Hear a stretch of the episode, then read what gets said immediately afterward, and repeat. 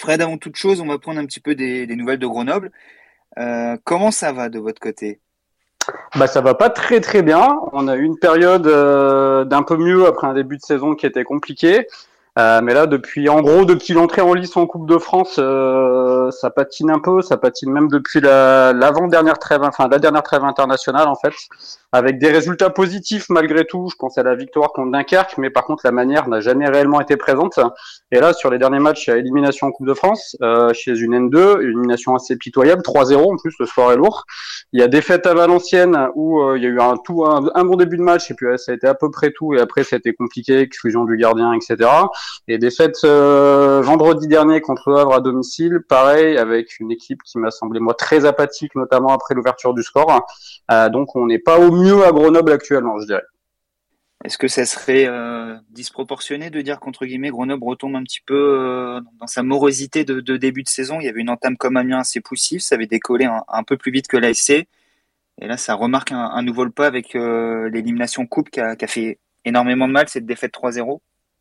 Ouais, il y avait il y avait de la convalescence en fait. Effectivement, il y avait un léger mieux, comme je te le disais, au niveau des résultats. Il y a eu quelques vraies prestations abouties, notamment au Stade des Alpes, euh, notamment la victoire à Caen, qui était aussi plutôt solide défensivement. Après, il y a toujours le même problème euh, offensif à Grenoble depuis le début de la saison. Euh, il y a le match contre Nancy qui est gagné 4-1, qui est un peu en trompe-l'œil. Sinon, ça reste très très difficile. C'est pour ça que je te parlais aussi des des lacunes offensives sur les derniers matchs, même malgré les victoires. pour illustrer ça, en fait Grenoble a mis un but contre Dijon, c'était un coup franc direct de Yuri Cravé pour une défaite de 1 à domicile. Ils sont allés gagner à Caen, c'était un but du défenseur Adrien Monfray, son premier but depuis qu'il est à Grenoble en trois saisons quand même. Ils ont gagné un 0 contre Dunkerque, c'était un but d'un autre défenseur, Loïc Nestor. Donc voilà, mis à part sur des coups de pied arrêtés directs ou quand c'est des défenseurs qui viennent marquer, bah on voit que les attaquants du GF38 ils ont du mal. Ça c'est un problème qui est récurrent depuis le début de la saison. C'est quoi un petit peu le discours du coup euh, du coach euh, Mauricio euh, Jacobacci Jacobacci, comment tu le prononces? Alors je crois qu'on dit Jacobacci, alors non on dit Jacobacci à la, française, mais je pense que les Italo-Suisses c'est plus du Jacobacci. Euh, le discours, il est, il c'est un peu, euh, il a jamais été spécialement doux. Hein. Alors peut-être que c'est une spécificité suisse, mais il est très franc. Euh, il répond aux questions à chaque fois de manière assez, assez directe et assez, assez franche.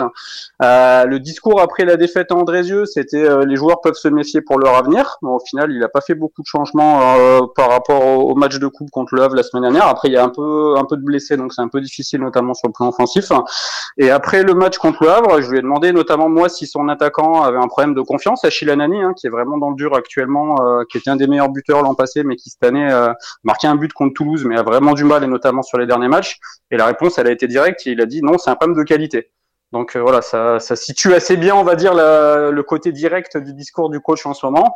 Euh, il fait passer ses messages très clairement. Je pense qu'il est loin d'être ravi. Au bord de touche, on voit assez euh, assez colérique par moment, il gueule sur ses joueurs, euh, vraiment euh, euh, chose qu'il faisait pas forcément, ou en tout cas de manière aussi visible en début de saison.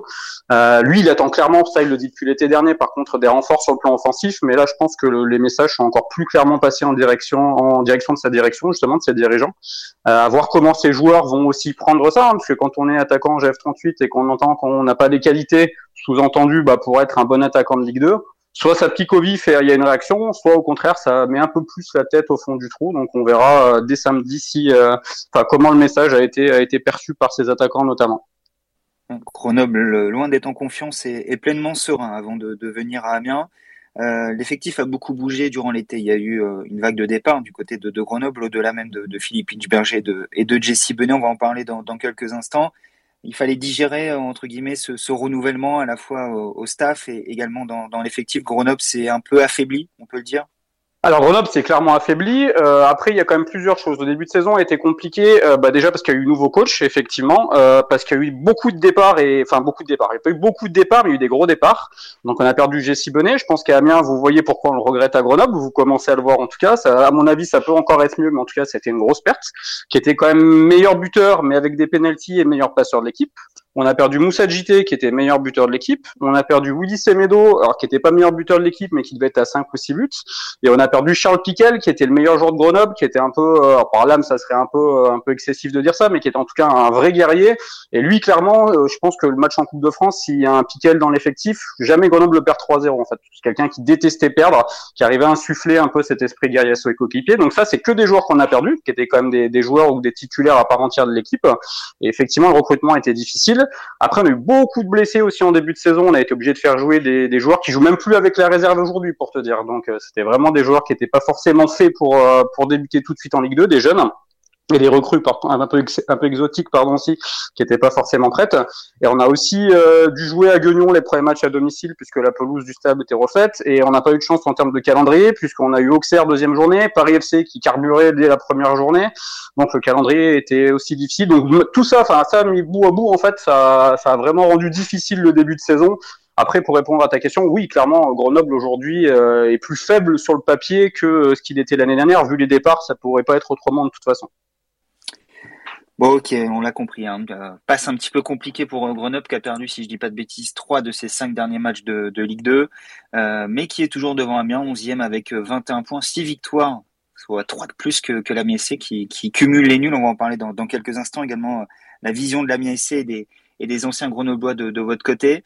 Amiens est de son côté 16e avec 18 points en compteur, une récente victoire contre Dunkerque, une belle série d'invincibilité, la dernière défaite remontant au 16 octobre, le match à Dijon perdu 1-0 en supériorité numérique par les, les Amiénois. Euh, justement, euh, Fred, euh, un petit peu la, la vision d'Amiens du côté de Grenoble. J'imagine qu'on en parle beaucoup. Bah, premièrement parce que le coach est, venu, également Jesse Benet. On en parle beaucoup d'Amiens. On suit de près les aventures de, de l'ancien coach. Alors j'ai envie de te dire qu'on en a beaucoup parlé, euh, moi en tête euh, fut un temps, parce que bon on en reviendra peut-être, mais effectivement le, le, départ de Philippe Inchberger ne s'est pas fait euh, dans le silence et, euh, et, dans comment on pourrait le qualifier. Ah, ça a été un peu bruyant, on va dire, notamment de son côté euh, comme départ. tranquillité. voilà. Après très sincèrement, et je pense que c'est un peu aussi un peu comme ça que le perçoivent les supporters grenoblois. Il n'y a pas de rivalité avec Amiens. Au final, je vais pas dire que c'est deux clubs amis, tu vois, mais il n'y a pas de, de rivalité excessive. Moi je continue bien évidemment suivre les résultats d'Amiens parce que bah, c'est un concurrent de Grenoble, parce que j'ai Bonnet, parce que Philippe Berger, parce que Francis de Persin. Euh, maintenant, je pense que Grenoble, comme je te le disais, ce qu'on a dit en fait depuis le début, Grenoble a suffisamment de problèmes aujourd'hui pour se préoccuper en fait de Philippe Inchberger. Amiens, bah, ça doit être vu comme un concurrent direct sur le début de saison. Euh, peu la surprise générale parce que euh, quand on voit Amiens de Grenoble, bah, il y a un plus bel effectif, il y a plus de moyens, il y a des infrastructures qui sont de meilleure qualité, donc c'est un peu surprenant pour moi en tout cas de voir Amiens dans cette position-là. Aujourd'hui, tu le disais, Amiens a trois points de retard sur Grenoble. L'objectif de Grenoble, c'est pas d'emmerder son ancien entraîneur, pardon pour l'expression, c'est de laisser Amiens derrière lui après la prochaine journée en fait. Euh, la série est pas bonne côté grenoblois, voilà, faut vraiment se concentrer pour prendre des points. Après, si c'est un levier pour les joueurs de jouer contre un ancien entraîneur et, euh, contre un ancien coéquipier, peut-être. Ça peut être un levier aussi pour Jesse Bonnet ou pour Philippe Ingeberger de, de leur côté. Hein. Donc, euh, Amiens, voilà, c'est pour résumer, Amiens, c'est curiosité de les voir à, ce, à cette place-là aujourd'hui, mais c'est un concurrent direct, donc il n'y a pas le choix, faut aller prendre des points, se remettre un peu en confiance après la série difficile. Quand tu dis curiosité, on s'attendait à, à, autre chose, euh, vu l'équipe qui avait été constituée, vu peut-être aussi le, le, discours de Philippe Inchberger lorsqu'il arrivait à Amiens? Je vais te euh, un petit peu la perche aussi pour reparler ouais. de, cet aspect-là. Bah, il y a le discours aussi des dirigeants. Il me semble qu'ils ont euh, évoqué un top 5, si euh, je ne m'abuse. Euh, donc on... le vice-président en a parlé, effectivement. Voilà, donc il y a top 5. Il y a aussi le fait qu'Amiens est une équipe de Ligue 1, que l'an passé, on nous vendait une mauvaise saison avec un Oswald Tanchot qui a pourtant navigué pas très loin du top 5 tout au long de la saison. Vous finissez 9 ou 10e, je crois, si je dis pas de bêtises. Et pourtant, et pourtant, c'était considéré comme un échec. Donc ça veut dire que si échec dixième, bah faut forcément faire mieux l'année d'après. Après, euh, alors je connais pas votre budget cette année, mais euh, à mon avis, il doit pas être loin du double de celui de Grenoble. Euh, L'effectif à moi me semble très qualitatif. Alors peut-être que vous aurez pas la même vue. Je trouve que le recrutement estival a été aussi très qualitatif. Bah déjà vous récupérez Bonnet qui est un de nos meilleurs joueurs, donc forcément quand on compare ce qu'on perd et ce que vous gagnez, bah quand ce nom-là arrive en tête, euh, voilà ça ça fait ça fait gros dans la balance. Euh, donc ouais ouais moi clairement euh, je vais pas dire top 5 parce que c'est difficile aujourd'hui on le voit. De toute façon le championnat est très serré. Par contre je pensais qu'à ce stade de la saison si c'était pas top 5 c'était à seulement quelques longueurs du top 5 et en aucun cas que ce serait euh, Amiens qui serait euh, dans la charrette. Vous êtes je sais plus alors euh, la place c'est 18e 17e peut-être? Aujourd'hui vous êtes un peu remonté. Mais en tout cas vous êtes plus, plutôt en lutte pour le maintien. Pour moi c'est une vraie surprise très clairement. Ouais, Amiens est 16e, mais a longtemps été 18-19 durant tout, tout l'automne, là, la meilleure place d'Amiens depuis le début de saison étant la 15e. C'est le plafond de verre jusqu'ici, la, la 15e place. Amiens après, après, le championnat est serré. Hein. On sait très bien qu'une euh, série de 2-3 victoires, et puis Grenoble l'a montré, hein. ils étaient un peu dans la charrette aussi. Ils ont enchaîné 2-3 matchs de suite avec des points. Ils étaient 9e. Donc, euh, et puis ça peut aller vite dans l'autre sens aussi. Après, c'est plus l'écart qui commence à se creuser avec le top 5. C'est plus ça qui est surprenant que la place aujourd'hui pour moi est plus anecdotique. Hein. On gagne un match, on gagne trois places, on fait un nul, on en perd deux. Ça veut plus dire grand chose. Le nombre de points, par contre, c'est un peu plus euh, un peu plus symptomatique. Et aujourd'hui, voir Amiens avec 18, euh, du coup, euh, c'est ça, hein, 3 de moins que Grenoble. C'est ça. 18 points après 17 journées. Bah, ça fait une moyenne, c'est facile. Hein, ça fait une moyenne d'à peu près 38 points. On est quasiment sur du 1 point par journée. Donc c'est quand même très très très étonnant de voir Amiens dans cette position-là. Oui. Et on va questionner Dorian, notre confrère de, de Malik 2 qui nous a rejoint sur, euh, sur ce match, sur la dynamique des deux équipes. Bonsoir Dorian, ça fait 3-4 minutes que tu, tu nous écoutes. Euh, on a essayé de planter un petit peu le décor de ce Amiens Grenoble de, de ce week-end. Si tu devais euh, voilà, dire un petit peu ce que tu penses de ces deux équipes avant ce match de la 18e journée de, de Ligue 2. Salut les gars, merci pour l'invitation. Salut. euh, j'ai pris en cours de route, désolé, donc j'ai pas entendu tout ce que vous avez dit, donc euh, je vais peut-être faire des, des, répétitions par rapport à, à vos, vos, points de vue. Euh, non, bah c'est, j'ai envie de dire que, que Grenoble, on pouvait, on pouvait s'attendre plus ou moins à, à, un début de saison un peu plus poussif, évidemment, euh, puisque c'était un nouveau projet. Euh, bah, dû au départ de Philippe Inchberger un peu en, dernière minute, hein, qui n'avait pas été trop anticipé, ça c'était pas trop prévu. Donc euh, forcément, les, débuts ont été un peu poussifs. En plus, il y avait la délocalisation à Guignon, etc., qui n'a pas aidé. Un nouveau coach euh, un peu rigide. Il a fallu s'adapter, euh, que les joueurs s'adaptent à des nouvelles méthodes, que le coach s'adapte au contexte grenoblois. Donc pas trop étonné du côté de Grenoble. Par contre, du côté d'Amiens, clairement décevant, hein, évidemment.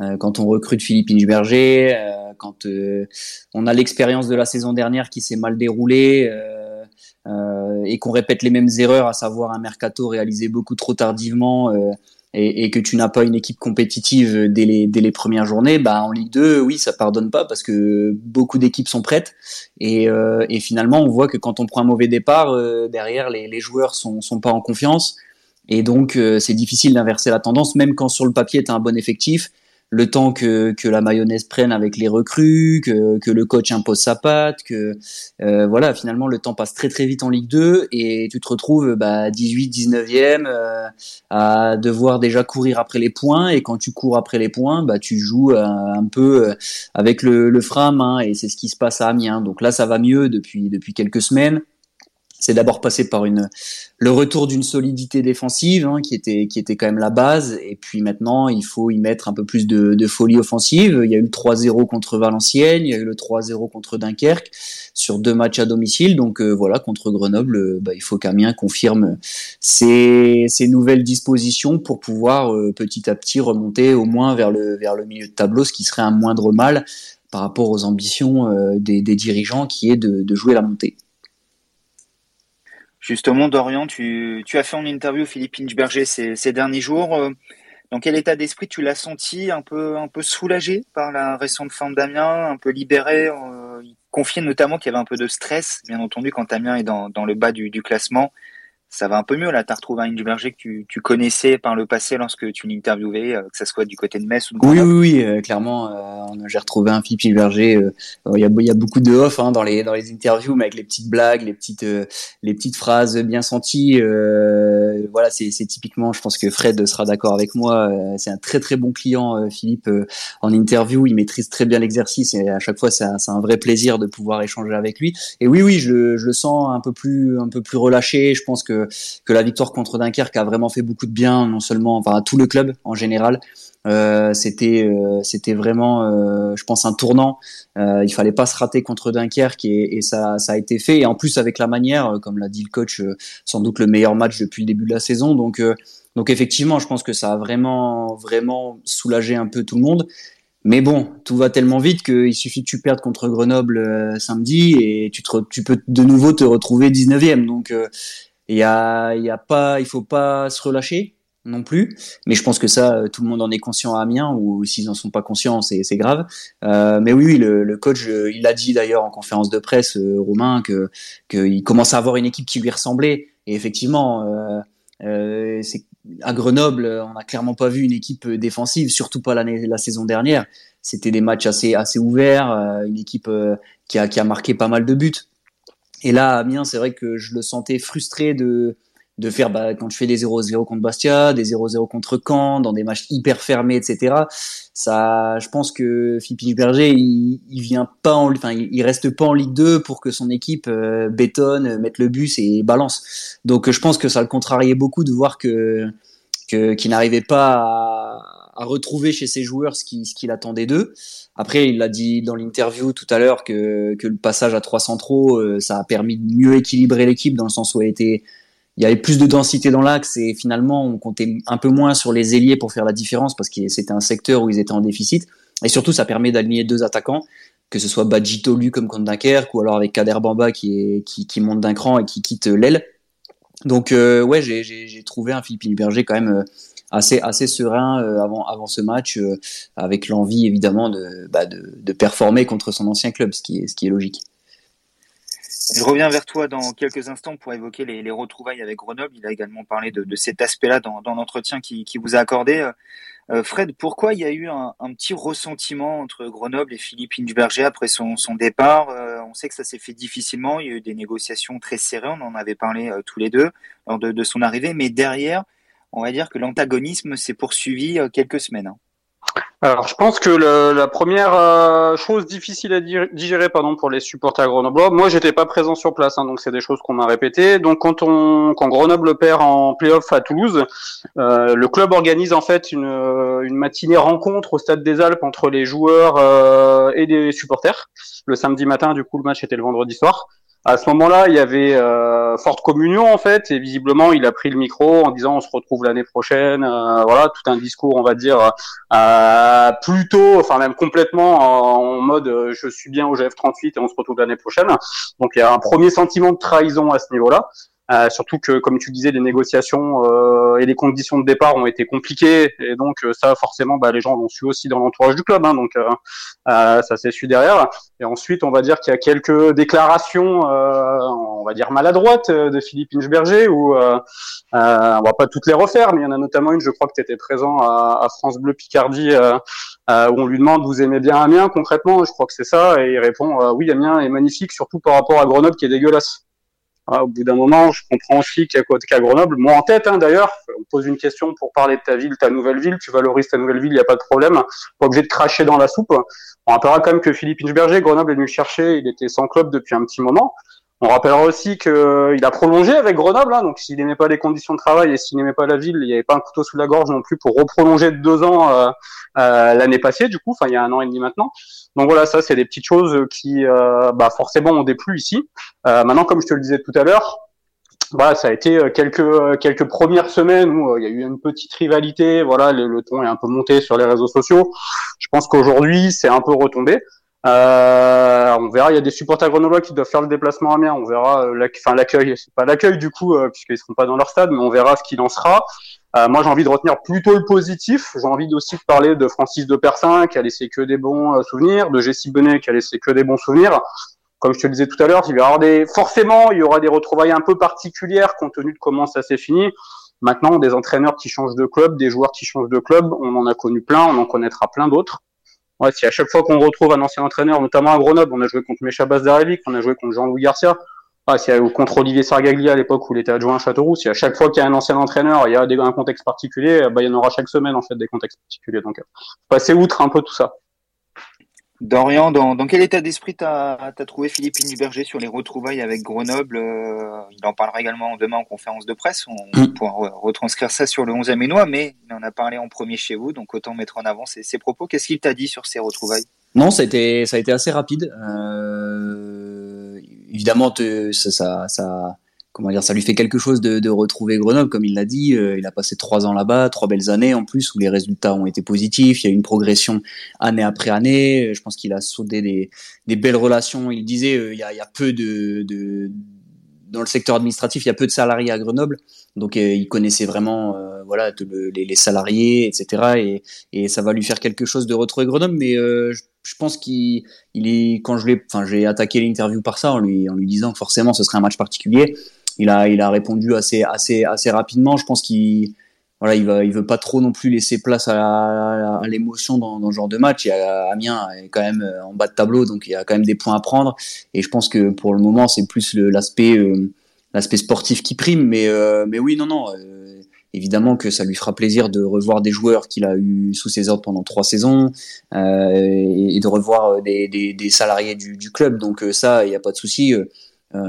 Je pense qu'il est parti en bon terme à, Grenoble même si euh, effectivement c'était un peu inattendu ce, départ à Amiens, mais, euh, mais en tout cas voilà, je il, me l'a dit, il avait noté, évidemment, il avait noté dès que le calendrier est tombé, il avait, coché la date, hein, il avait noté la date. Mais, euh, voilà, c'est comme la phrase qu'il m'a dit, c'est il faut savoir quand même garder le, le cœur froid. Il y a un match à gagner, il faut savoir garder le cœur froid. Donc, donc voilà, ça, il y aura un peu d'émotion peut-être au moment de, retrouver quelques personnes, mais une fois que le, une fois que le, match sera lancé, euh, je pense qu'il y aura plus de, sentiments euh, particuliers. Outre euh, Philippe Inchberger sur l'excellent Malik2.fr, on pouvait retrouver la, longue interview réalisée par, par Dorian. Jesse Benet a également parlé chez toi, Fred.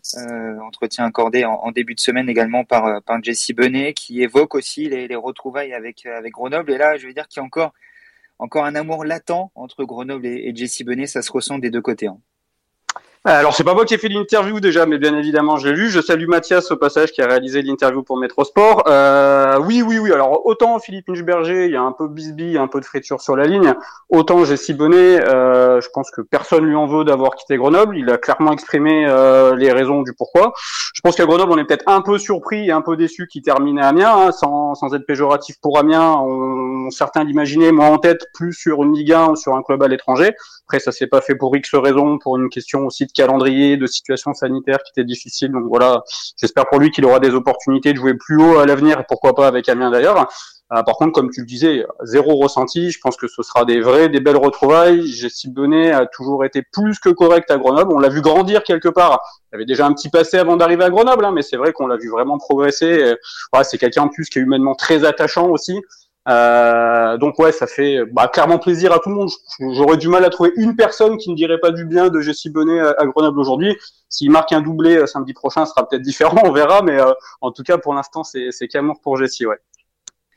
Dorian, un petit mot, Fred disait que pas mal de monde était un peu surpris de le voir finir à Amiens. Euh, son été était long euh, à Jesse Benet. Il devait signer en Espagne, ça ne s'est pas fait finalement. On évoquait même un petit peu de Ligue 1 à un moment donné, de la Ligue 2 dans des clubs qui jouent le haut tableau. Auxerre a notamment été murmuré à un moment donné. Euh, surpris aussi de votre côté de le voir finir à Amiens?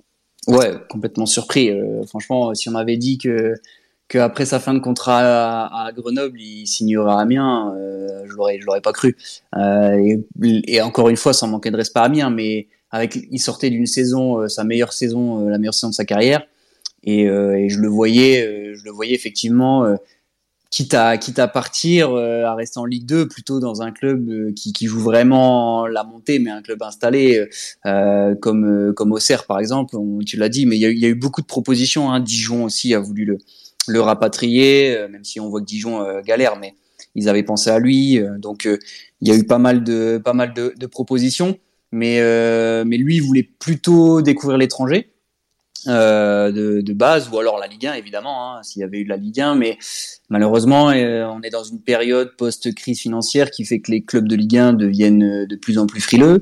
même si c'est un joueur libre, son âge est, il est jeune, hein, Jesse, il est pas, il est pas très vieux, mais il est déjà un âge où en, en Ligue 1, euh, bah, on s'intéresse plus trop à ce genre de profil parce qu'on cherche vraiment des, des, des pépites, euh, des, des, beaucoup plus jeunes avec lesquels on pourra faire des, des grosses plus-values.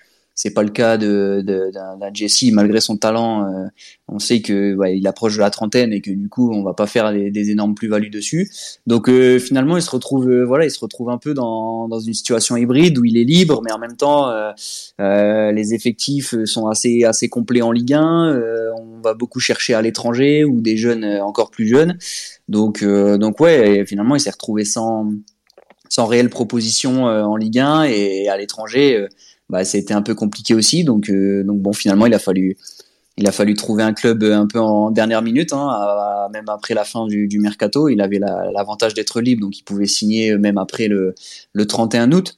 Mais, mais c'est vrai que bon, de, prime abord, j'aurais imaginé Jesse Benet euh, jouer vraiment la montée cette saison dans un club de, de Ligue 2, voire euh, pourquoi pas avoir peut-être sa chance dans un club de bas de tableau de, de Ligue 1. Voilà, je sais que, enfin, je sais, voilà, de ce que j'ai reçu, euh, Clermont à un moment donné aurait pu peut-être être intéressé. Et encore, de ce que j'ai su, c'était Clermont, si Clermont restait en Ligue 2, aurait aurait été très intéressé par, par Jesse par exemple.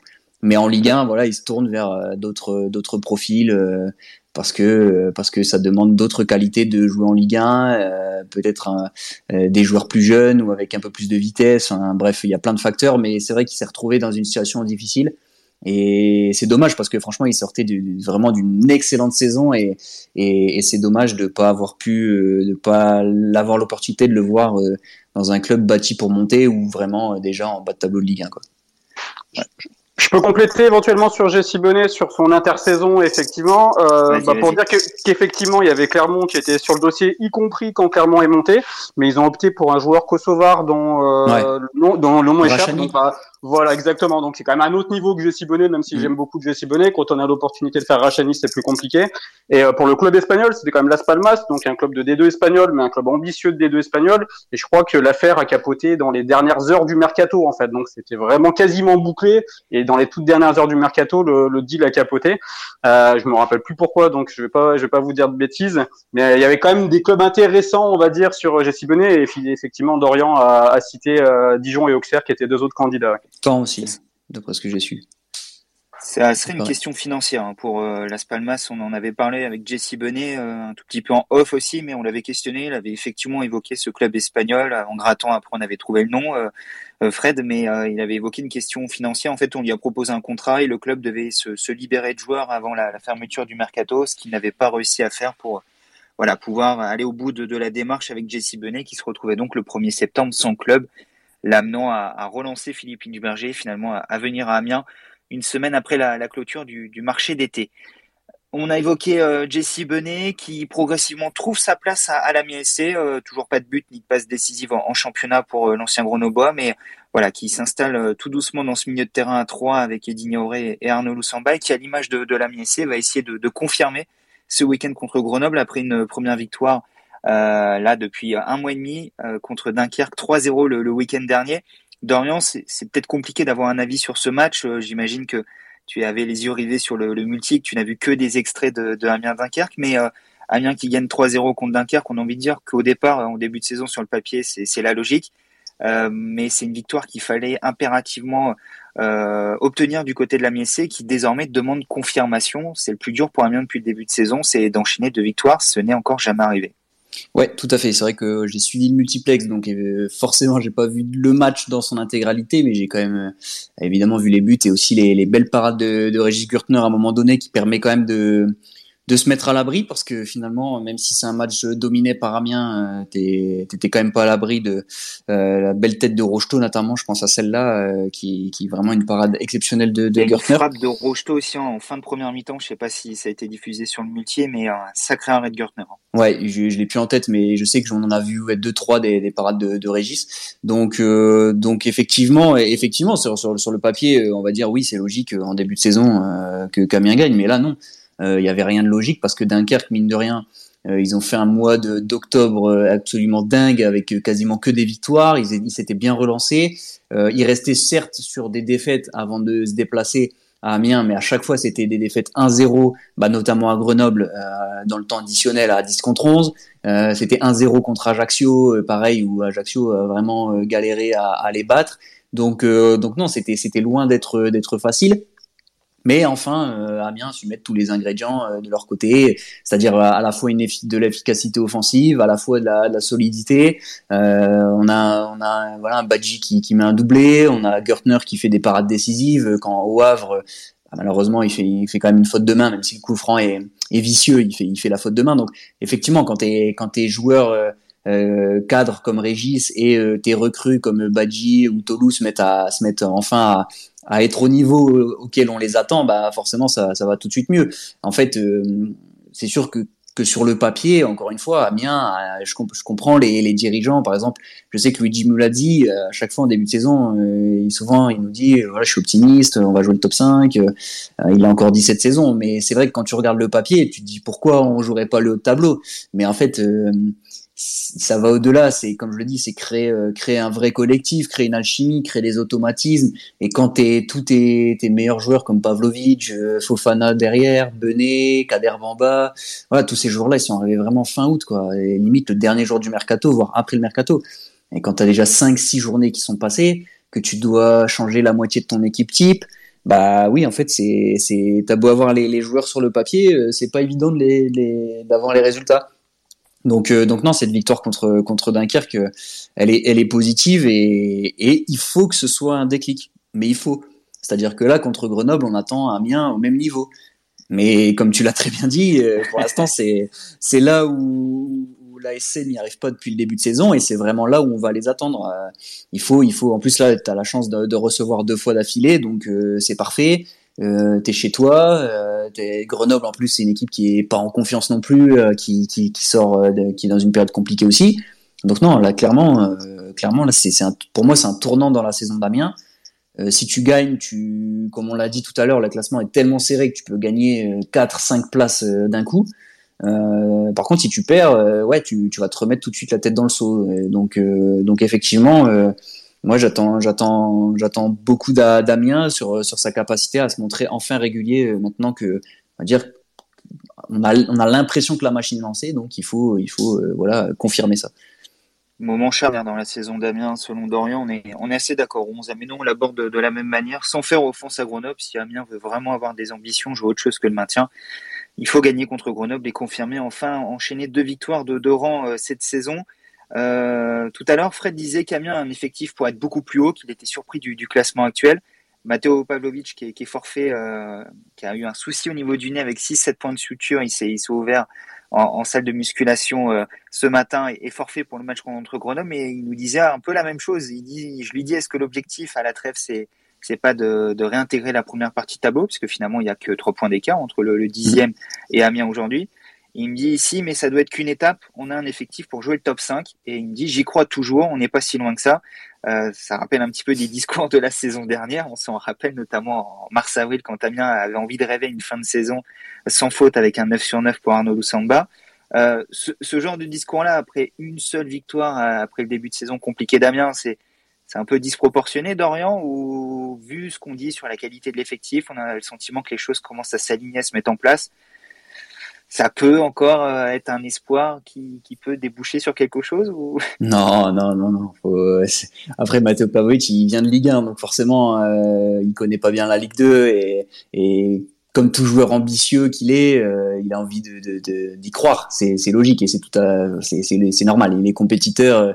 Euh, si, on commence à se dire, de toute façon, on finirait pas, on finira pas au-dessus de la dixième place, bah oui, c'est sûr que la motivation pour des joueurs comme Pavlovic qui viennent de passer euh, des années en Ligue 1, elle va en prendre un coup. Donc, son discours, je l'entends, il est, il est tout à fait compréhensible et il est même logique, j'ai envie de dire. Mais bon, t'es à 12 points du Paris FC. Et aujourd'hui, quand je regarde Paris par rapport à Amiens, si je prends que Paris qui est cinquième, hein, euh, je parle même pas du Havre qui est sixième, mais si je prends Paris aujourd'hui qui est cinquième par rapport à Amiens, mais il y a, y, a, y a, encore il y a il y a une classe d'écart entre les deux équipes. Pour le moment, c'est pas je vais pas parler de classe parce que je parle pas des, joueurs intrinsèquement, de la qualité des joueurs, mais je parle du projet. Et il y a, y a un monde d'écart aujourd'hui entre le projet du Paris FC avec Thierry Lauré et pour l'instant Amiens qui se bâtit avec Philippe Inchberger, euh, qui commence à peine à commencer à trouver ses repères. Euh, Paris, euh, là, il reste sur quatre victoires d'affilée 1-0. Les mecs, ils sont imbougeables, ils ont trouvé leur, euh, leur système. Enfin, non. Peut-être que comptablement, tu n'es qu'à 12 points. Enfin, qu'à 12 points. Déjà 12 points, c'est énorme pour moi. Mais t'es pas, t'es pas non plus. c'est pas infaisable, mais non, faut, faut rester réaliste. déjà, déjà se réinstaller durablement dans le top 10. Voilà, ça c'est ça c'est ce qu'Amiens doit faire cette saison. Ça c'est clair. Et et la saison prochaine, ne pas répéter ses erreurs encore une fois de garder une stabilité dans l'effectif, de pas d'anticiper de, son mercato. Voilà, parce que Bernard Joannin, quand il nous dit euh, au stage pour le Touquet, il y aura combien, Romain 80% de l'équipe? 75%, ouais. 75 quand il nous dit stage, stage au Touquet en juin, il faut qu'il y ait 75% de l'équipe. On était plus proche du 50, même en dessous de 50, je pense que que du que du 75. Donc ben voilà, on a vu, il n'y a pas de miracle. Encore une fois, je le dis, tu joues 6 ou 7 journées entre le 24 juillet et le 31 août de mémoire. 6 ou 7 journées et tu fais ton ton recrutement le 31 août. Ah oui, forcément, forcément, ça marche pas. ou alors tu as un coup de chance, euh, mais, mais non, y a pas, la chance ne compte pas. Donc, euh, donc, euh, oui, voilà, déjà, déjà se réinstaller dans le top 10, ce serait bien. moi, le top 5 pour Amiens, non, j'y crois pas du tout, pas une seule seconde. Franchement, enfin, je demande qu'à être contredit, hein, et, tant mieux si Amiens arrive dans le top 5, hein, et je, leur souhaite. Mais franchement, pour moi, aujourd'hui, il y, y, a quand même un gouffre entre, entre les équipes du top 5 et Amiens, c'est clair. Et tu parlais de continuité sur euh, l'équipe qui, qui, joue là depuis quelques matchs, le Satur qui se dégage. Il y a que deux joueurs qui étaient là l'an dernier, Gertner et Lusamba, vu qu'Alphonse est blessé et peut-être même remplaçant, on en parlera dans, dans quelques instants désormais, peut-être doublé par le jeune Owengen. Mais en gros, sur le 11 de l'an dernier, il y a deux rescapés. Euh, je suis pas bah persuadé qu'il y ait beaucoup d'équipes de Ligue 2 qui, qui soient dans, dans la même situation aujourd'hui.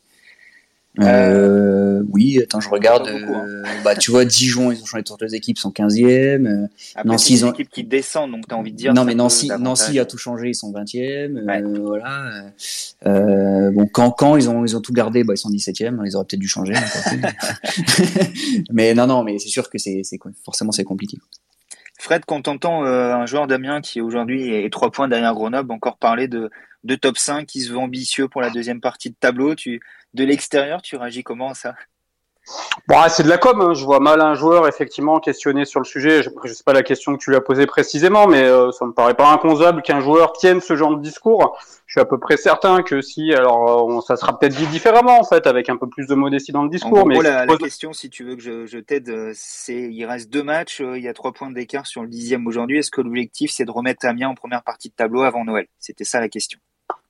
Ouais, c'est vrai qu'il aurait pu être plus modeste et euh, plus prudent en tout cas, plutôt que plus modeste, plus prudent sur la question en disant oui, euh, effectivement, on est à trois points de la dixième place, on peut réintégrer la, la première partie de, de, classement. Surtout que je suis plutôt de l'avis de, de, Dorian. Je pense que les équipes de tête aujourd'hui, euh, elles ont des qualités. Il n'y a pas de raison qu'il y en ait beaucoup qui s'écroulent, voire qu'il y en ait une seule qui s'écroule. Et ça va être très très difficile, même si Amiens peut remonter au classement et doit logiquement remonter au classement vu le potentiel de l'équipe. le top 5, j'y crois absolument pas. Après qu'un joueur tiennent ce genre de discours, j'ai envie de dire pourquoi pas. C'est un peu comme euh, le coach qui euh, a pris 15 euh, points sur 15 et qui va encore parler de maintien en fait. Voilà, c'est il y a des gens qui sont toujours ambitieux, toujours optimistes. Il y en a d'autres qui vont faire leur guirou. Ouais, c'est pas quelque chose qui me choque particulièrement dans la bouche d'un joueur en tout cas.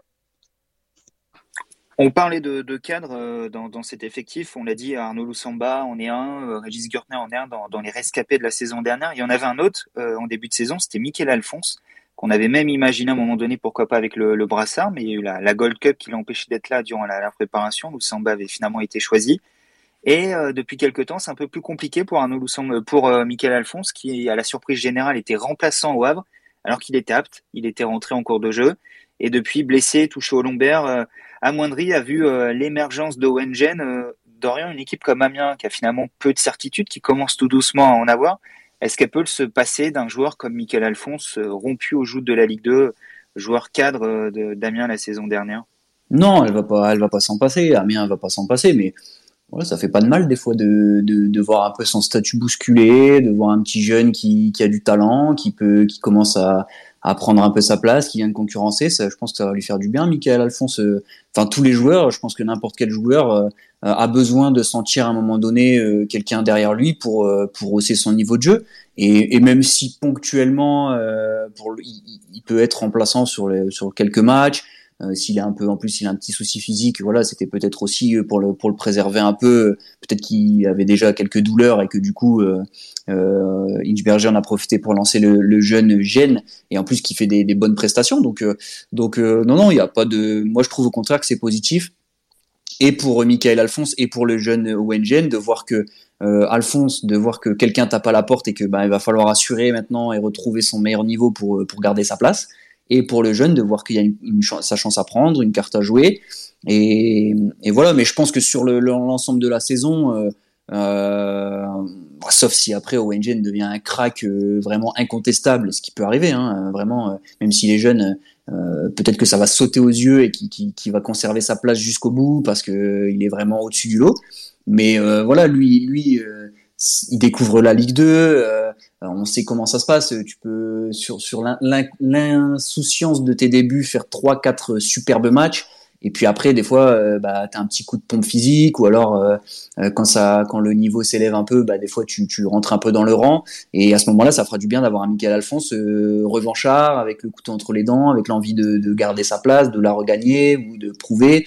Et voilà, c'est, je pense que pour n'importe quel joueur en Ligue 2, ça se saurait s'il y avait des joueurs vraiment incontestables et, au, au-dessus du haut dans, les équipes. C'est, assez peu le cas. Voilà, je pense à Nchangama à Guingamp, euh, Van à, à, Toulouse, voilà, ça c'est des joueurs incontournables parce qu'ils sont déjà 9 passes D, 4-5 buts. Ok, eux t'y touchent pas, mais après, euh, franchement, euh, c'est bien. Je trouve que c'est bien de pas avoir des statuts fixes et d'avoir un peu de concurrence. Ça peut, ça peut booster Michael Alphonse et je pense que Philippe Inchberger saura, saura gérer ça. Fred, est-ce que tu as un joueur qui est un petit peu dans le même cas de figure à Grenoble cette saison un joueur qui paraissait titulaire indiscutable, qui a eu un petit coup de mou physique, qui a vu un remplaçant euh, faire de bonnes choses et, le titiller. Euh, t'as un cas similaire? Je réfléchis à la composition grenobloise.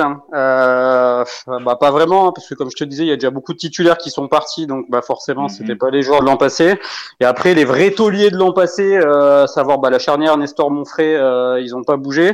Euh, Gaspard, à la limite, effectivement euh, qui avait fait une première partie de saison l'an passé vraiment extraordinaire, à tel point qu'on pensait qu'il allait faire euh, pas beaucoup de temps supplémentaire en Ligue 2 et qu'un club de Ligue 1 allait vite arriver et qui a perdu.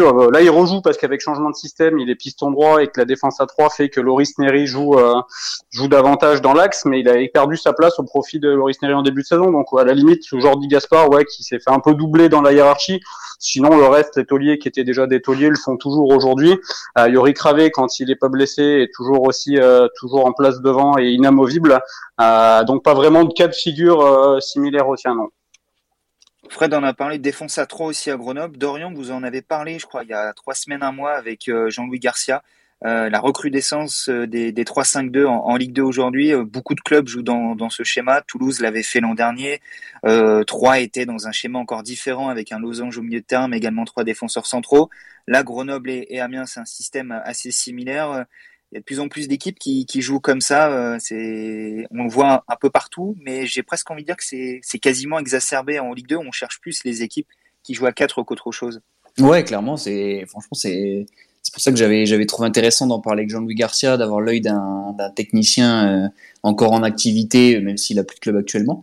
C'est vrai que on a le sentiment que maintenant c'est la réponse à, à tout en fait et que euh, à part, hormis euh, Jean-Marc Furlan, euh, si un jour au Serge en 3-5-2, c'est vraiment que je sais pas, il y a une hécatombe dans l'effectif et qu'il y a plus que trois défenseurs dispo. Et encore, je pense qu'il mettrait des joueurs de CFA en latéraux pour pas jouer à 3 parce que voilà, Jean-Marc Furlan a ses idées et il s'y tient. Mais c'est vrai que sinon, on a l'impression que dès qu'il y a un petit, un petit passage à vide, ça devient vite une solution évidente. Alors que le, le 3-5-2, il y a, y a encore 3-4 ans, franchement, c'est au contraire, c'était l'exception. quoi. Quand un, quand un coach euh, jouait avec trois défenseurs centraux, euh, tout de suite, il y avait l'étiquette du « oh là là, il est hyper défensif, il met le bus ». Alors que non, on voit qu'avec des pistons, euh, par exemple 3 la saison dernière, avec des pistons, c'était des ailiers. quoi. C'était Dylan Saint-Louis et, et Alumanigori quasiment. C'était deux attaquants qui jouaient, qui jouaient sur les côtés. Donc en fait, tout dépend de... Il y a le système et son animation. Mais c'est vrai que c'est devenu une mode incroyable et Fred, euh, je pense, sera bien parlé pour remplacer parce que euh, j'ai pas le souvenir que Isberger jouait beaucoup en 3-5 à Grenoble, voire peut-être jamais. Et finalement là, ça, lui a paru comme une bonne solution à Amiens et en plus ça marche. Donc euh, je sais pas, il y a, y a, une espèce de d'équilibre qui se crée dans les équipes de Ligue 2. Euh, après, ils se calquent les schémas entre eux. Enfin, je, je sais pas comment expliquer pourquoi pourquoi beaucoup d'équipes euh, arrivent, euh, arrivent à jouer dans ce système par rapport à avant, mais c'est vrai que c'est assez impressionnant de voir que beaucoup, beaucoup, beaucoup de coachs euh, passent par un schéma avec trois défenseurs centraux maintenant. Fred, tu auras peut-être une meilleure mémoire que moi, mais quand j'avais un petit peu cherché sur Philippe Inchberger, la défense à 5 ou à 3 centraux, c'est comme on veut, j'avais retrouvé trace d'un match début 2020 contre Chambly à Grenoble. T'as peut-être plus récent, il y en a peut-être eu après, mais en tout cas, j'avais retrouvé celui-là. Non, j'avais celui-là en tête et je crois qu'il l'avait testé sur un amical aussi contre Rodez, si je me souviens bien, euh, qui avait eu lieu au Puy ou quelque part dans le centre de la France et euh, ça n'avait pas du tout été concluant. Et contre Chambly, j'en ai pas des souvenirs incroyables. Et je pense d'ailleurs que euh, contre Chambly, c'était parce qu'il y avait beaucoup d'absents en fait, donc c'était une mhm. quasi obligation pour euh, pour lui de jouer dans ce système. Sinon, effectivement, très conservateur sur son 4-3-3. Euh, Grenoble, c'est du 3-4-3, c'est pas du 3-5-2, donc c'était un peu plus particulier. Après, comme disait Dorian, il y a aussi les raisons. On peut jouer à 3 derrière pour des raisons offensives. À Grenoble, alors je sais pas bien quel est le, le but. Si le but c'était la stabilité défensive dans un premier temps, à Grenoble, c'était clairement pour assurer la stabilité défensive qu'on est passé à trois derrière euh, euh, à partir du match contre Toulouse. Ça n'a pas trop marché parce qu'ils en ont pris quatre, euh, mais qu'on est resté à trois derrière depuis. En fait, Dorian pourra en parler. Philippe Berger, on avait, avait déjà évoqué le sujet avec nous, mais en gros, ça a eu une répercussion sur les stats défensifs parce qu'Amiens n'a pris qu'un but depuis le, passage à trois derrière. Mais c'était pour un tout autre but que Philippe Berger avait changé de schéma. Il vous en parle dans l'interview. Ouais, justement, je lui ai posé la, question de savoir pourquoi il avait décidé de changer de, système. Et il dit, bah, en fait, la, première intention, c'était pas du tout pour prendre moins de buts, c'était pour euh, aller en marquer plus, et, euh, notamment pour jouer avec deux attaquants axiaux, euh, donc pour garder de la densité euh, dans le cœur du jeu derrière et au milieu de terrain, et pour pouvoir aligner deux joueurs vraiment axiaux, donc soit Tolu Badji, soit Bamba et l'un des deux, l'un des deux autres. Et, et finalement, bah, effectivement, ça, ça a mieux, ce système a mieux équilibré l'équipe, et, de ce fait, finalement, elle est aussi plus solide défensivement. Mais de base, de base, quand dans l'esprit de Philippe Berger, c'était euh, pour mettre deux attaquants, un peu comme Bastia l'a fait. Euh, Bastia, il jouait en 4-3-3 au début avec Régis Brouard, et, euh, et, finalement, il est passé en 3-5-2 pour aligner Santelli et Saadi euh, tous les deux, parce qu'en fait, avec un attaquant seul devant, ça marchait pas. Et donc, et par contre, depuis qu'ils sont à deux devant, bah, notamment Santelli, depuis qu'il a été réaxé, il cartonne, il, marque quasiment tous les buts, avec Salle Lamonge derrière en, en meneur. Et, du coup, ouais, voilà, c'est un peu la même idée que Régis Brouard pour Inchberger, c'était euh, pouvoir aligner deux attaquants axiaux, mais sans dégarnir ton, ton axe en fait. Ok, on a fait le tour pour la présentation de ce, de Amiens Grenoble. On va terminer par un, petit prono chacun. Alors, je sais que du côté de Malik 2, le, le roi des pronos, bon, tu débrouilles bien aussi, Dorian, mais c'est plutôt Philippe euh, qui nous écoute. On le salue.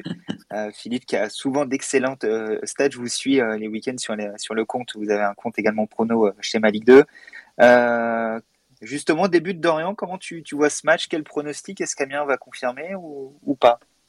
Ouais, je vais. Désolé pour Fred, mais moi perso, je vois bien un petit, petit 2-0 Amiens, quand même, parce que je sais pas, j'ai le sentiment que, que Grenoble, c'est un, un, peu compliqué en ce moment et, surtout sur le plan offensif, et je les vois pas, je sais pas, je les vois pas euh, trouver le, le déclic à Amiens en tout cas.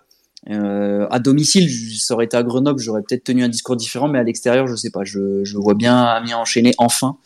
Et bon, je vais, je vais dire un 2-0, un 2-0, mais un 2-0 en mode euh, Amiens prend l'avantage, euh, se fait un peu peur, Grenoble a des occasions, marque pas, et puis finalement ils mettent le deuxième un peu en contre, euh, histoire de se mettre à l'abri. Donc je dis pas un, 2-0 large et tranquille, mais, euh, mais je sais pas, 2-0, 2-0 Amiens de, mon côté scénario qui tient la route avec peut-être le, premier but en championnat de Jesse Benet avec Amiens. Ça serait un beau clin d'œil du destin, même si Fred, je pense que tu es moins preneur de ce type de scénario. Euh, ouais, après, si je fais un prono sincère, euh, le prono de d'Orient euh, me correspond assez euh, sur le 2-0. J'irais même jusqu'à dire avec moins d'occasions franches de Grenoble.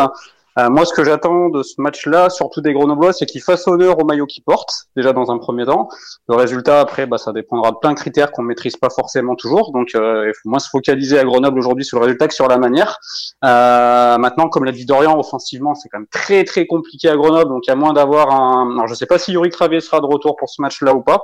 Euh, comme il est en reprise, euh, je sais pas si on prendra le risque de l'aligner ou de le prendre dans le groupe.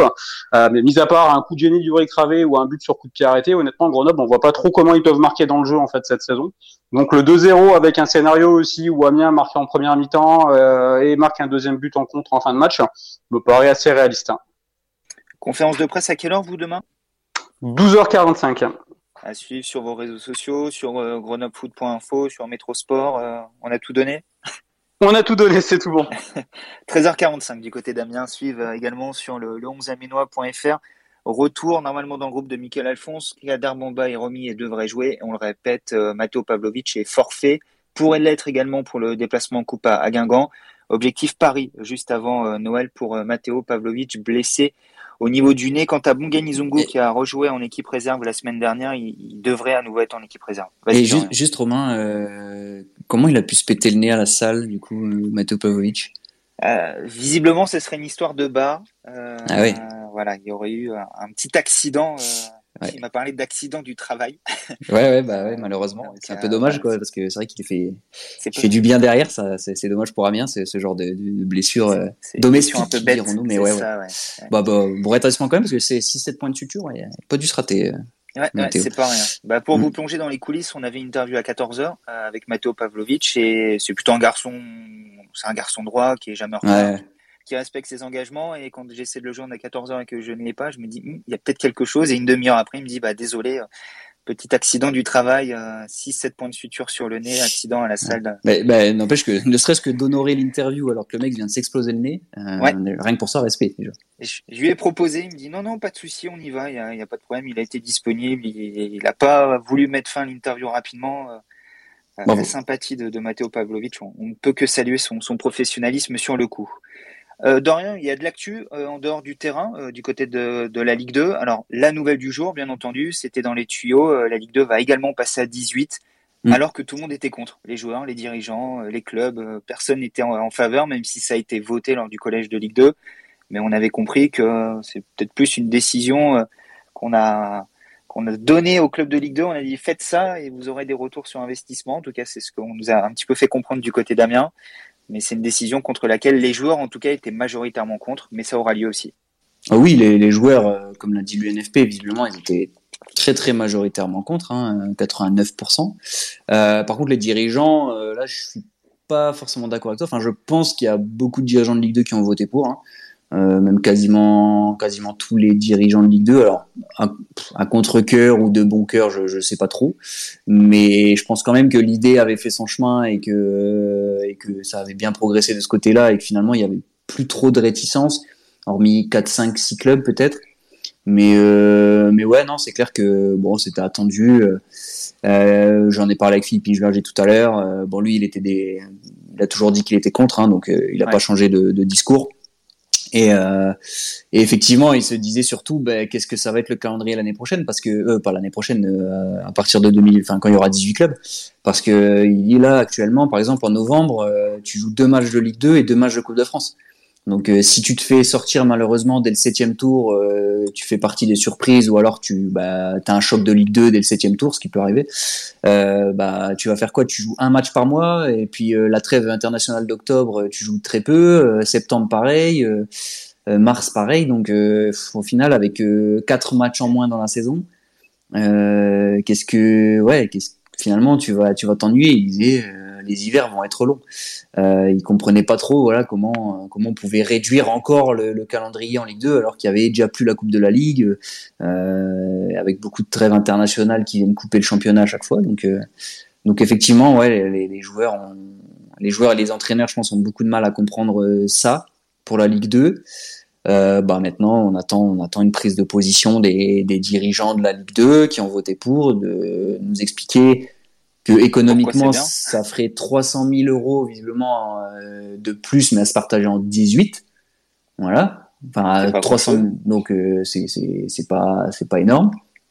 Ou 300 000 euros en plus par club mais je pense pas parce que ça me paraît très énorme euh, ou c'est peut-être par club quand même je sais plus je l'ai plus en tête mais bon bref même même 300 000 euros par club admettons c'est c'est pas non plus voilà c'est parce qu'il va faire tu doubles pas ton budget et bon, tu, tu, tu, recrutes pas Messi avec 300 000 euros dans ton budget. Donc, euh, je suis pas sûr que ça a changé grand chose, mais bon, après, après, je comprends aussi le côté cohérence entre Ligue 1 18, Ligue 2 18, euh, national aussi à 18. C'est ça, la volonté, c'est en fait qui est derrière ça, c'est aussi de créer une ligue 3 professionnelle. Et en fait, ce que disent les dirigeants de Ligue 2, c'est que ils répondent, il y aura moins de clubs pro? Ils disent, bah non, parce que le but c'est de faire une ligue 3, et donc finalement qu'il y a encore plus de clubs pro. Mais après, comment financer une ligue 3 J'ai un peu du mal à voir pour le moment, comment ça peut intéresser quelqu'un? Quand je vois que les droits TV de la Ligue 2 sont déjà très très bas. Donc, euh, donc ça, je suis un peu sceptique là-dessus, mais bon, c'est la direction que veut prendre la LFP en tout cas. Donc euh, on verra bien, mais c'est vrai que ouais, c'est pas forcément une bonne nouvelle parce qu'en plus, euh, ça veut dire qu'on va avoir deux saisons d'affilée avec deux montées, quatre descentes. Alors bah, le suspense sera incroyable en bas de tableau, mais par contre pour la montée, euh, bah, deux saisons d'affilée sans playoff. Hein, donc là on passe de, championnat de dingue parce que tout le monde vise le top 5. Mais ça veut dire que pendant deux ans, il y a que deux, deux tickets. Admettons que tu es un club qui descend de Ligue 1, qui roule sur la Ligue 2 parce qu'il y a des moyens euh, euh faramineux. Euh, donc bon, qui, qui, qui voilà, qui s'éloigne très très vite, comme on a pu faire des Reims ou des Metz récemment par le passé qui roule sur tout le monde, euh, bon bah tu voilà, auras une place, une place pour euh, pour le suspense en tableau. Tu vas avoir un gros gros ventre mou là pour le coup, tu vois. bon par contre tu auras beaucoup de monde pour le maintien, ça ça va être dingue, mais bon. Euh, après moi je pense que c'est le karma va, va forcément frapper entre guillemets un gros club euh, dans, dans l'une des deux saisons qui va se retrouver en national. Euh, je pense qu'il y a beaucoup de clubs qui ont voté pour, euh, peut-être qui se pensent à la qui se pensent à l'abri. Mais, mais on l'a vu l'année dernière avec Caen qui a fini 17e.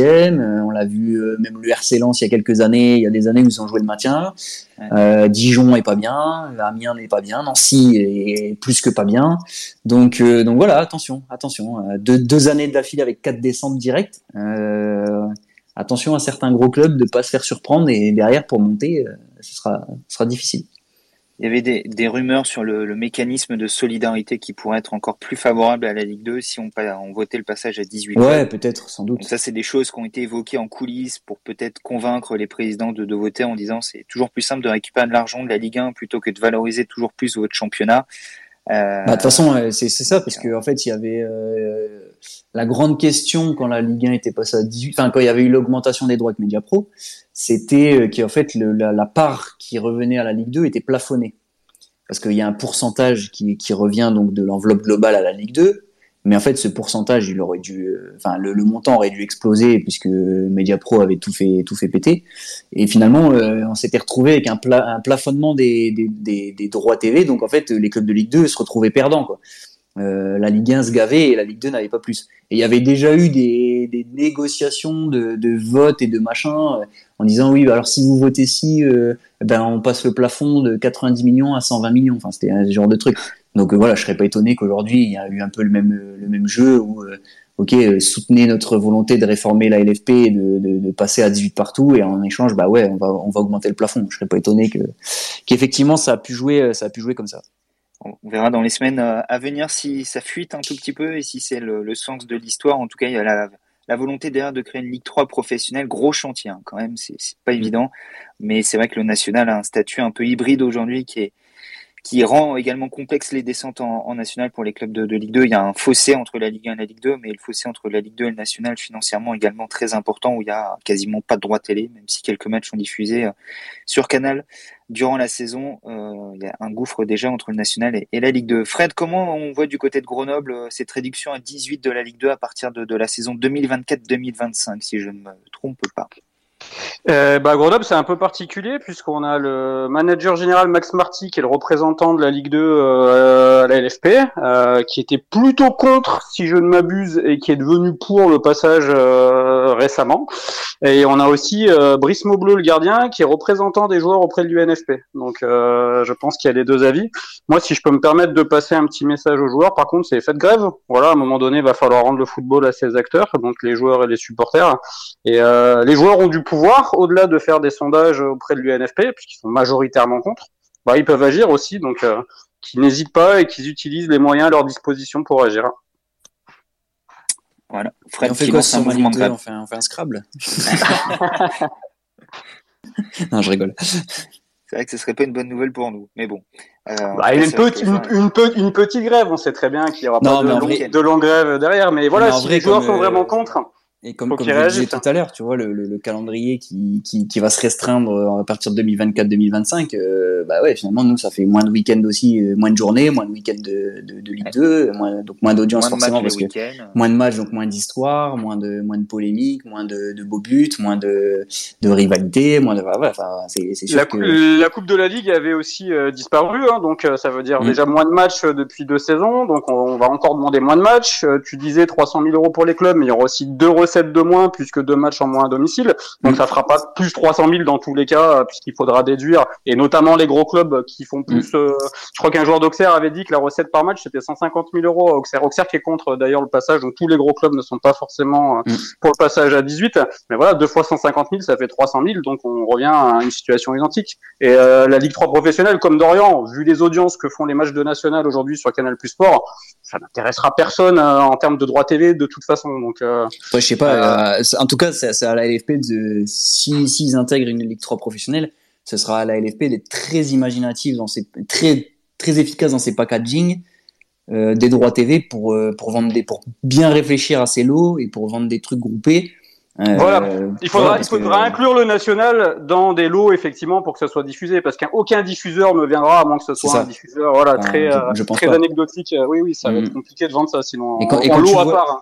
Et quand tu vois le découpage des lots actuellement en Ligue 1, en Ligue 2, euh, ça n'a pas l'air d'être leur point fort de faire des bons lots, donc voilà, moi j'attends de voir, mais bon, après c'est dans 4-5 ans, ils auront bien le temps de l'anticiper et j'espère que ils sauront faire quelque chose de, de propre, quoi.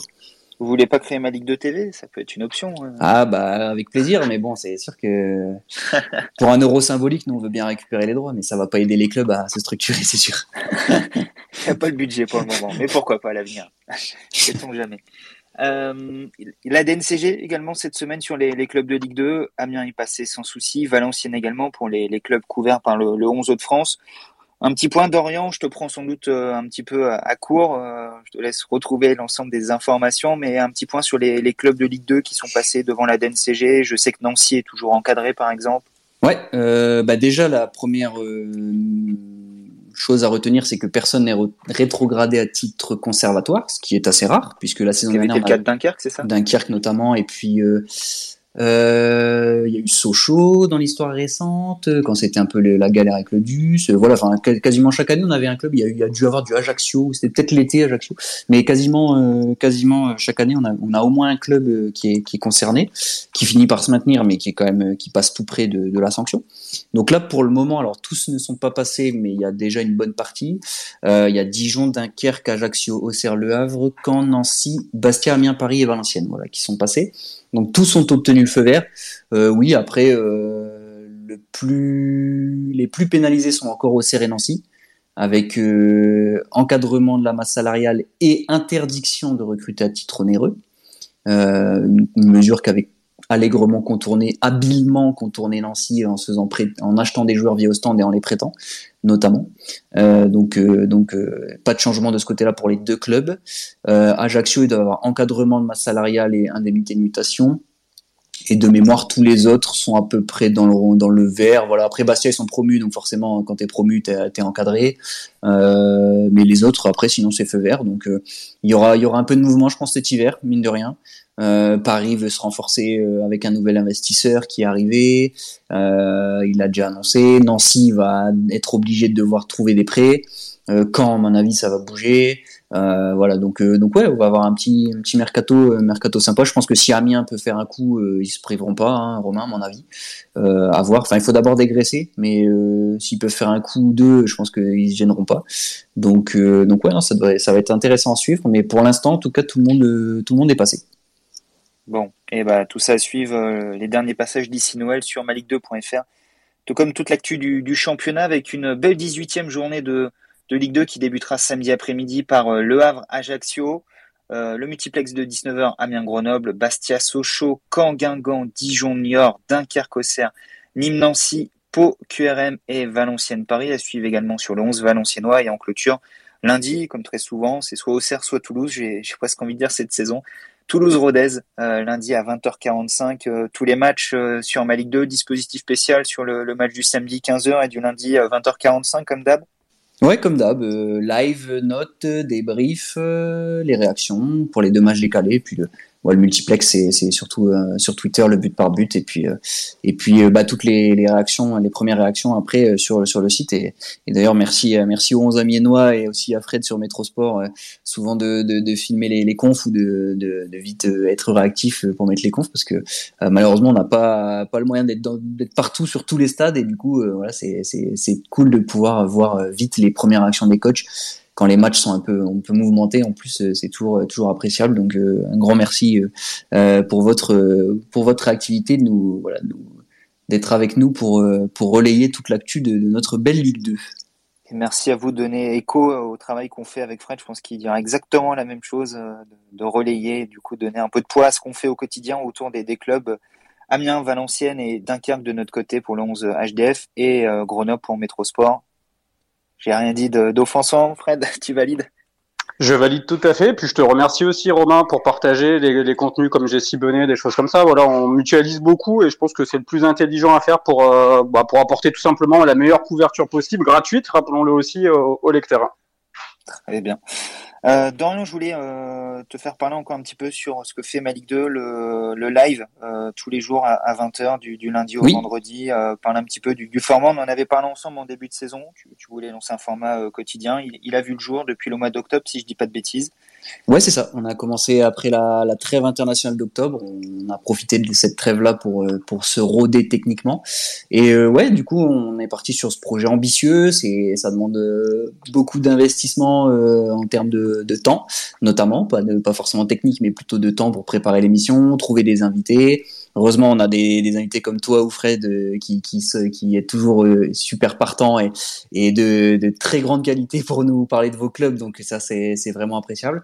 Et voilà, on essaye de donner euh, la parole aux supporters également, d'inviter des, supporters des, équipes qui font, qui font l'actualité. Voilà, du lundi au vendredi à 20h pendant une demi-heure, un format assez court mais rythmé, qu'on veut vraiment rythmer et qu'on peut, qu'on peut picorer comme ça avant de, soit après le repas, soit avant peu avant la, soirée, euh, de 20h à 20h30. Et euh, on essaye de varier au, fil, de la semaine, de trouver euh, beaucoup d'intervenants différents, d'essayer de d'élargir à, tous les sujets connexes de la Ligue 2. Hier, on avait Anthony Alice du site EcoFoot notamment. Donc voilà, on a parlé pendant une demi-heure de, des modèles économiques des clubs de Ligue 2, euh, de l'argent en Ligue 2, etc., de la DNCG. Euh, ça, on défend, on a des, journalistes de l'équipe ou de Beansport qui sont nos invités. On a eu Mathieu Michel comme joueur récemment. Euh, on fait des quiz, on fait des jeux. Enfin voilà, on essaye vraiment de, créer plein de contenu autour de la Ligue 2. On, donc euh, n'hésitez pas à nous suivre notamment sur Twitch c'est vraiment la plateforme qu'on privilégie pour le live qui est la plus intuitive euh, aujourd'hui pour pour échanger tous ensemble en direct.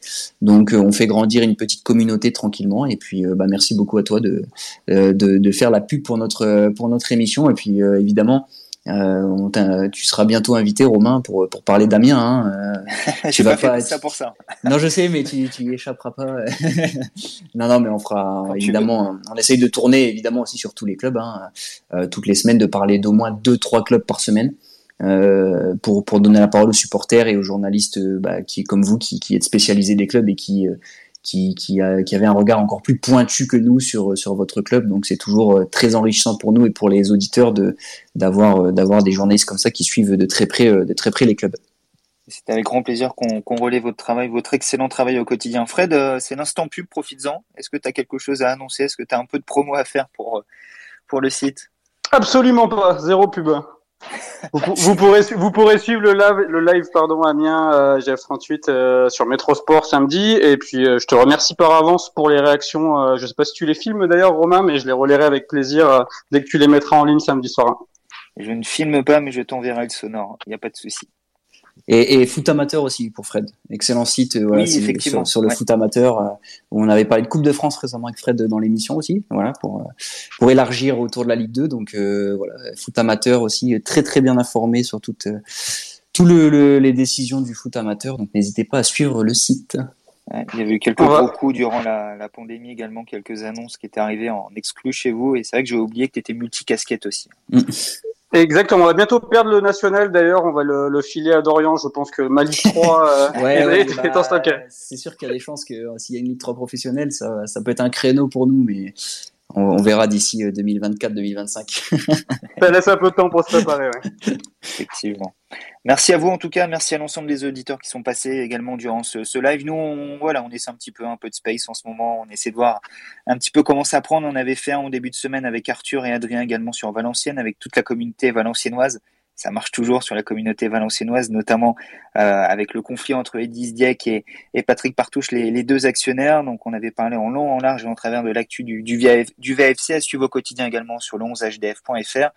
Et si vous êtes arrivé en cours, si vous avez loupé une partie de, ce live, à retrouver en podcast demain sur le site à réécouter l'heure, euh, bah, quasiment l'heure 30 euh, qu'on a, l'heure un quart, pardon, qu'on a passé ensemble avec Fred et Dorian qui nous a rejoint en cours. Merci à tous d'avoir été là. Tout le week-end, toutes ces 18e journées Ligue 2 à suivre sur maligue2.fr. Le choc au sommet, ou presque, entre Amiens et Grenoble à suivre euh, chez euh, grenoblefoot.info et le 11amienois.fr. Dès demain avec les conférences de presse, le match et euh, les réactions d'après-match samedi. À voir s'il y aura une zone mixte ou pas. Ce sera la grande surprise. Parce que c'est également l'un des, des, soucis qu'on peut rencontrer en ce moment. Peut-être que tu es un peu plus informé que moi en tant que syndic de, de Grenoble, Fred. Mais, Ouais, c'est pour ça que j'ai euh, activé le micro. Du coup, il y aura pas de zone mixte malheureusement, et c'est un autre scandale, ça effectivement. Alors, je sais pas comment votre syndic sur place va, va réagir. Je pense qu'il y a quelques actions qui vont être menées un peu partout en France. Hein. Euh, donc, bah, j'espère que le maximum de syndics euh, montreront leur désapprobation des mesures, puisque concrètement aujourd'hui, les médias qui payent, les diffuseurs télé, auront droit à une zone mixte les médias qui font juste leur boulot n'auront pas le droit à une zone mixte. Voilà, la problématique est là. Donc, euh, on espère, euh, on espère, mais on n'y croit pas trop que ça va s'arranger. c'est dommage, sachant qu'on porte le masque, euh, on a le, passe sanitaire, PCR, passe sanitaire, et qu'on voit dans certains couloirs des stades, je sais pas si c'est pareil chez vous, mais des gens manger sans masque, euh, Tout à fait. Danser, des, des loges pleines. Euh, c'est pas une consigne de l'État non plus, et on peut aussi, euh, on peut se demander tout simplement bah, bah pourquoi les journalistes de Prime Video ou de BIM sont moins contagieux que les journalistes du 11 Amiénois, que du Courrier Picard, etc. Mais voilà. Donc on espère avoir une réponse de la LFP. Pour l'instant, on a juste les sanctions, parce que c'est une sanction de ne pas pouvoir faire son boulot correctement et de ne pas pouvoir proposer un maximum d'interviews. Et Romain, tu le sais, hein, souvent les, les zones mixtes sont plus intéressantes que, que les confs de presse un peu plus officiel, mais malheureusement pour l'instant c'est comme ça. Le cadre qui est un peu moins institutionnel peut amener les joueurs à, parler plus facilement. Notamment, on pense à des jeunes joueurs hein, qui toujours impressionnés lorsqu'on les installe en conférence de presse. Par contre, en zone mixte, avec juste deux trois micros autour d'eux, dans un cadre où ça va un petit peu plus vite, où ils s'arrêtent. Voilà, ils ont moins l'impression de bah, d'avoir une interview avec euh, tout ce que cela comporte. Et c'est vrai que c'est quelque chose d'important pour notre métier, et pas uniquement pour nous pour se faire plaisir, mais voilà, pour euh, vous donner le pouls de ce que pensent les joueurs. Euh, les interviews, on les fait pas pour nous, on les fait avant tout pour, pour notre lectorat. Que ce soit toi du côté de Grenoble, moi du côté d'Amiens ou, ou d'Orient pour, pour l'ensemble de la Ligue 2. Donc on, espère que cette J va être rapidement réparée et qu'on pourra de nouveau travailler dignement comme l'ensemble de nos confrères Malheureusement, on a l'impression que ceux qui payent ont un peu plus de droits que les autres. C'est malheureux, mais c'est comme ça pour le moment. Voilà, on va pas plus loin. On vous remercie de nous avoir suivis.